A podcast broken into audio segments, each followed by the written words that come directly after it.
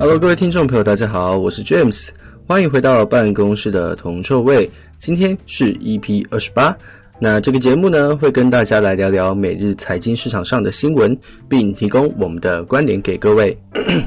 好，那好，时间过得很快啊，转眼之间又来到了哈这个全新的一周。好，那这个 上周啊，上周六的时候啊，哦，这个 James 我啊去了这个啊去健身房，好，然后我我本来就有这个健身的这个习惯哦，啊，结果我朋友就说啊啊这个想要去打个篮球。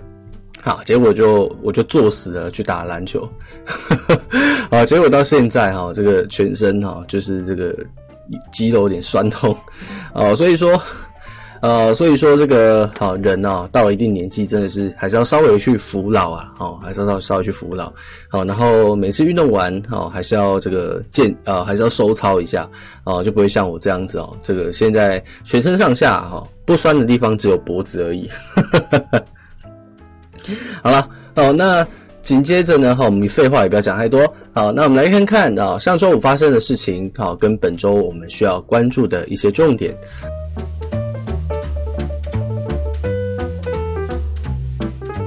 好，那上周五的话，美国的数据其实表现的还不错。好，那上周五公布的是美国三月生产者物价指数。好，那这个数据呢，哈，是上涨了，好，应该说是录得了百分之四点二，啊，是九年半以来最佳的表现。好，那同时呢，呃，同时间呢，哈，中国三月的 PPI 也是出现了增长。好，那美中数据的强劲之下，啊，其实都增强了股市的乐观情绪。那美股也大致维持一个偏强的格局。好，那这边我们稍微去补充一下啊，到底什么是啊？到底什么是 PPI 数据？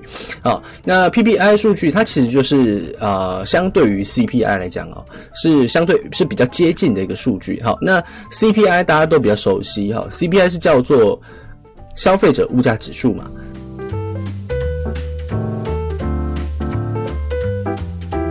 那 PPI 呢？哦，PPI 它就是针对于生产者的，啊，所以它 PPI 就叫做生产者物价指数。好，所以说他们两个呃统计或者说针对的这个方向是不同。好，CPI 比较偏向消费者，好，那 PPI 面对的是生产者。好，那为什么要去统计啊生产者物价指数？啊，其实生产者物价指数啊，它反映说啊，比如说我们今天买一支 iPhone 好了，好，我很爱拿这个 iPhone 举例啊，比如说你买一台 iPhone。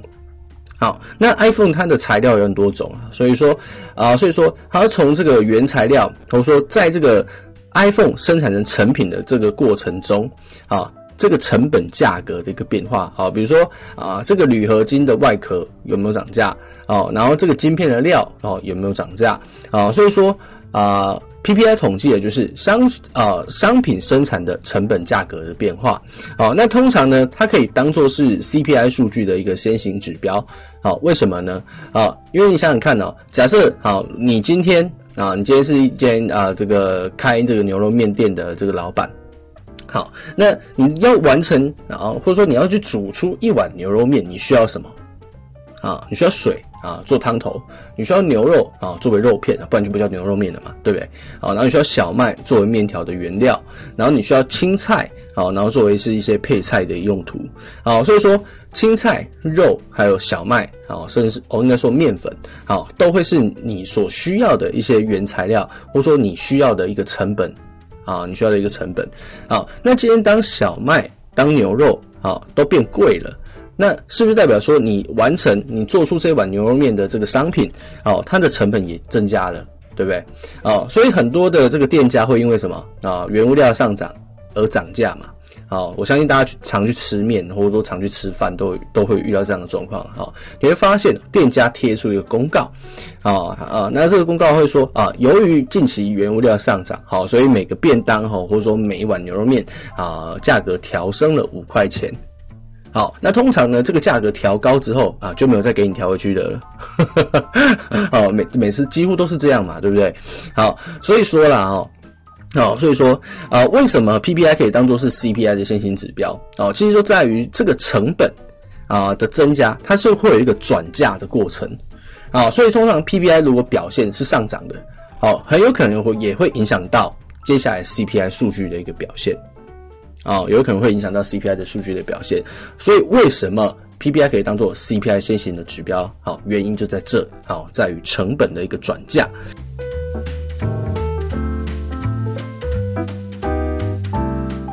好，那我们刚提到，呃，美股大致上是维持上涨。好，那上周五呢，好，道琼工业指数啊上涨了二九七点零三点，好，那涨幅介于百分之零点八九，收在三三八零零点六。那标普五百上涨了三十一点六三，涨幅接近百分之零点七七，那收在四一二八点八。纳斯达克则是上涨七零点八八点，涨幅接近百分之零点五一，收在一三九零零点幺八。费城半导体指数则是下跌六点七三，啊，跌幅将近百分之零点二，收在三二九四点五三点。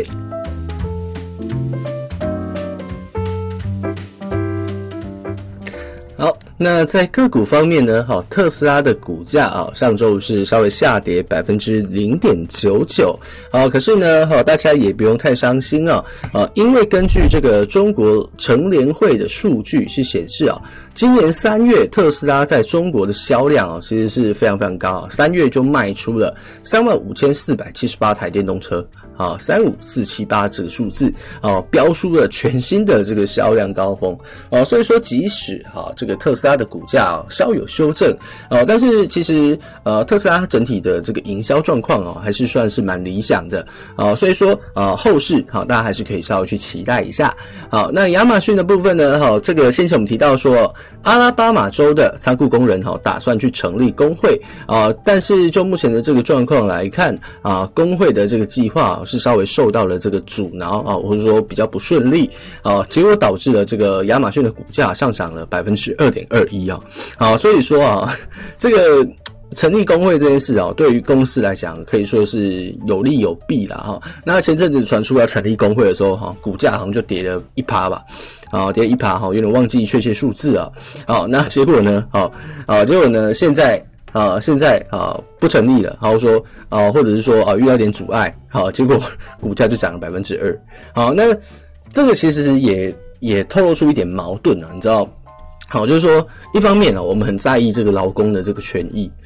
啊，我们很在意劳工的权益。好，那因为大部分的人都是劳工嘛，啊，比如说像像是 James 我自己，好，然后包含啊各位在在听啊这个广播节目的你啊的同的朋友，或者说这我们这些死老百姓，啊，大部分人都是劳工。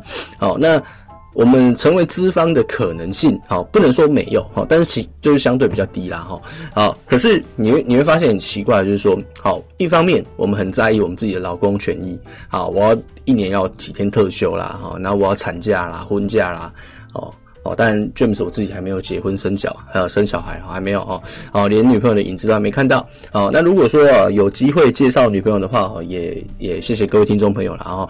好，那不管怎样，我们很在意自己的这个作为劳工的权益。哦，可是当我们在投资股股票的时候，哦，我们反而觉得什么啊？这间公司越没人性，越血汗越好，因为它可以。尽可能的去增加他的这个股东权益嘛，啊，我说尽可能的让公司赚更多的钱，哈，增加他的利润，啊，所以说某 某种程度上啊，其实我觉得投资人他自己本身是一件啊，是一个很矛盾的，啊，在意股东权益，啊，可是又在意劳工权益，好，那这个东西鱼与熊掌是无法兼得，好，那我相信啊，如果你有买亚马逊的股票的话，你一定会更在意啊，啊，应该说。你会更希望哈不要有工会这件事情啊，所以某种程度来讲啊，你我都是资本主义的奴隶啊，你我都是资本主义的奴隶啊。好，然后我觉得说，呃，其实我觉得啊，啊，凡事都是要讲求一个均衡哦，或者说是一个平衡哦。太过在意或太不在意哦，其实都不是好事。好，所以啊、所以就像我讲的哦，我们要在这个劳工权益跟股东权益之间呢，取得一个均衡点。好，那不要说哦，太太偏向资方，好，那也不要偏向太偏向劳方。哦，因为太偏向劳方的话，你就赚不到股价这一这一趴。啊，啊，你太过在意资方的话，好，又会面临劳资的纠纷，好，也不太对。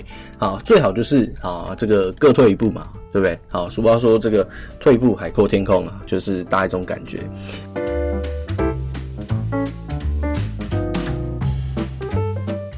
好，那除了我们刚刚提到的这个特斯拉跟亚马逊以外呢，呃，中国最大的这个轿车平台，好，不知道大家大家有没有去过大陆啊？有没有去过中国？好，那中国呢最大的轿车平台叫做这个滴滴出行。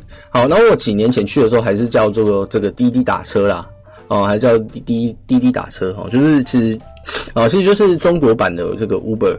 哦，中国版的一个 Uber。好，那为什么特别提到这间公司呢？好，因为这间公司啊，在上周五的时候，啊，有传出啊，要秘密，哈，它已经秘密的递交哈，在美的这个啊，在美国的这个上市申请。好，那其实大家还是可以去密切注意哈，这支股票的啊相关消息。好，那为什么要特别去注意这支股票的相关消息呢？哈，那我们就来补充一下，滴滴出行啊，这间公司的一个背景。好，那滴滴出行呢，好，在这个二零一六年的八月。月好啊，滴滴呢，哈，收购了这个中国啊，嗯，那不是收购中国啊，滴滴呢，哈，收购了啊，收购了哈，Uber 在中国的这个营运，好，那成为了这个中国最大的网络轿车平台啊，那市占率大家可以猜猜多少啊？其实它的市占率超过百分之九十，啊，非常非常高。啊，几乎是一个独占的一个角色了。好，那滴滴在呃，滴滴在谁的支持底下？好，它背后的金主是谁？好，其实滴滴背后的金主就是腾讯。好，那腾讯我们在先前有提到过哦，腾讯是一间中国的网络科技巨头。哦，然后它它的业务涵盖了非常非常多的领域。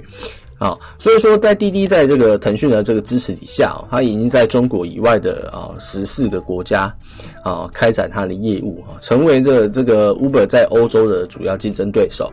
好，所以说这么庞大的企业，加上在中国独占的一个市场角色，好，你说它 IPO 之后，它的股价会不会很精彩？啊，或许啊是大家可以去值得去期待的。好。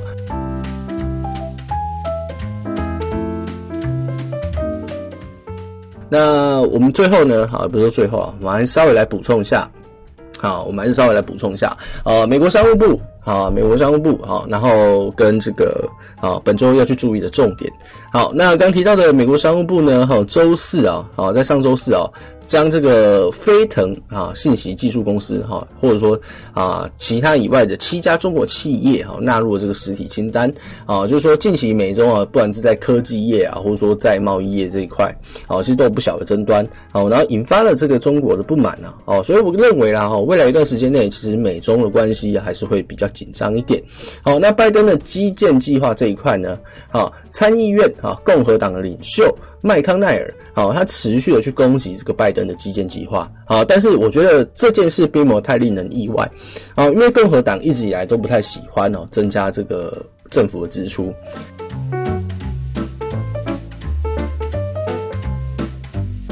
哦，那其实。呃，我觉得美国跟台湾啊，某种程度上哦，在政治的体系是蛮接近的。好，一样都是两党制嘛。好，那美国是共和党跟民主党，好，台湾是这个国民党跟民进党。好，那你会注意到说，其实这两党啊，在这个朝野双方的这个杯葛，或者说啊，或者说争斗，其实是持续不断的。好，可是我觉得。啊，美国比台湾稍微再好一点，好，为什么？啊，因为台湾的话就是啊，朝野双方嘛，哦，民进党提什么啊，国民党就反；国民党提什么，民进党就反。啊，然后就是这样子你来我往，哈，或者说甚至为反对而反对的一个啊政治风气底下，你说啊，台湾会不会有一种很比较快速的，好一些在新领域上的突破或进展？啊，其实我觉得是比较困难的，啊，因为两党之间的杯葛太深了。好，那我相信啊，双啊双方的这个初衷可能都是为台湾好了，好，但是呃，长久这样下来未必是件是一件好事。好，那美国就比较不一样啊，美国说啊、呃，美国他们在对内，好，对内上啊，虽然说经常会杯葛，不管是对内对外对外了哈，所以说经常会有互相杯葛或牵制的状况，啊，但是一旦他们有共同的目标，啊，他们其实是枪口一致向外。哦，比如说光疫苗这件事好了，好，共和党就没有什么太大的意见啊，因为一一方面也是怕失去选票了啊，然后，然后在可能对外的外交关系上，好，他们双方都认定了，中国是未来美国的一个最大挑战，啊，那在有共同敌人之下，哦，其实他们在针对一些呃，比如说针对中国的立法啦，或者说智慧财产权的一些相关的法令上，哦，其实几乎都是全票通过。啊，几乎都是全票通过。好，那美台关系，美台关系的一些法案也是这样子。哦，所以说我觉得美国比台湾好的一点就是说，他们很清楚他们到到底要的是什么，或者说他们很清楚意识得到他们的敌人是谁，他们想要啊、他们想要做出怎么样的一个动作或牵制。我觉得美国在行动力或者说在凝聚力上，啊，凝聚力上都比台湾来得好。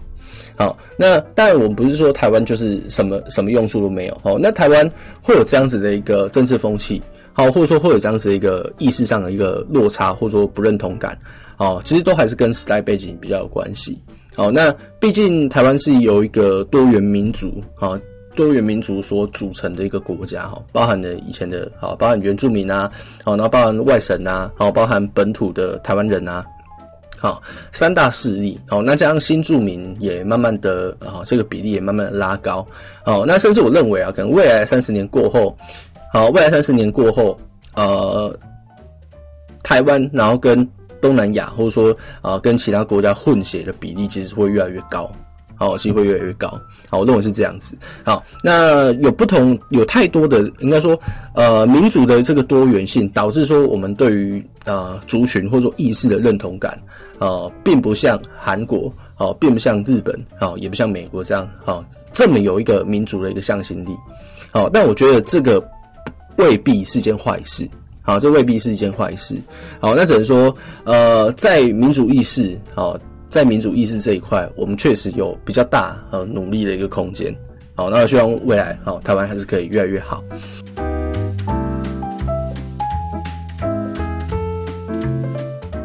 好，本周的一个操作重点。好，那从礼拜这个礼拜三啊开始，哈，就陆陆续续有一些银行股来攻击啊，来 不是攻击，啊不是攻击啊，来公布他们的这个啊。啊、季度的这个财报，好，那银行股有谁呢？好，有摩根大通，哈，俗称的小摩，好，然后高盛，好，富国银行，然后美国银行。然后还有摩根史丹利，那摩根史丹利叫大摩哈啊，不要搞混哦啊，就会相继的在本周去公布财报。那还有就是礼拜一啊哈，就是今天哈，美国将召开半导体的会议来解决这个啊晶片短缺的问题。好，那有谁会来参与这个会议呢？啊，包含了我们的这个护国神山哦，二三三零哈，台积电，然后还有英特尔。然后还有福特跟通用汽车，好，那福特跟通用汽车哦，先前因为晶片缺货的问题哦，导致了北美厂哦全部都停工了。好，那我们就看看说啊，在本周啊，银行股的推波助澜之下，好，银行银行股的财报推波助澜，然后加上。呃，这个晶片啊，晶片会议啊，告诉我们的一些新的讯息或内容啊，很有可能会成为本周银行股跟科技股的一个主要波动题材啊，大家还是要稍微去关注一下。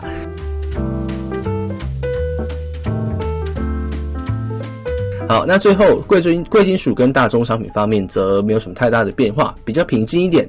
好，那原油的基本面还是一个多空参半的现象。好，那大家还是持续的在权衡未来需求面跟供应面的利多利空啊，所以说油价的波动不是很大哦，还是维持一个窄幅盘整的状况。好，那黄金呢则。呃，则因为上周五的美国数据的强劲表现啊，而短线有一个慢压出现啊。好，那从这个一七六零的高点有所回落。好，那持有黄金啊，持有黄金或者有黄金仓位的朋友们，还是要稍微去注意一下哈，近期的波动。好，那今天办公室的铜臭味啊，就先跟大家分享到这边。我是主持人 James。那如果说啊，有一些关于节目上的问题，也都可以到我们的脸书专业啊，群富方舟啊来私讯啊，来私讯我们的一些问题啊。如果你不好意思啊，私底下问我的话，好，合群的群，富有的富，方舟的方舟。同时呢，也可以在 YouTube 上搜寻“办公室很臭”这个频道。好，那这个频道呢，啊，大家在观看的同时，也不要忘记按赞、订阅小铃铛。好，那我是 James，我们就下期再见，大家拜拜。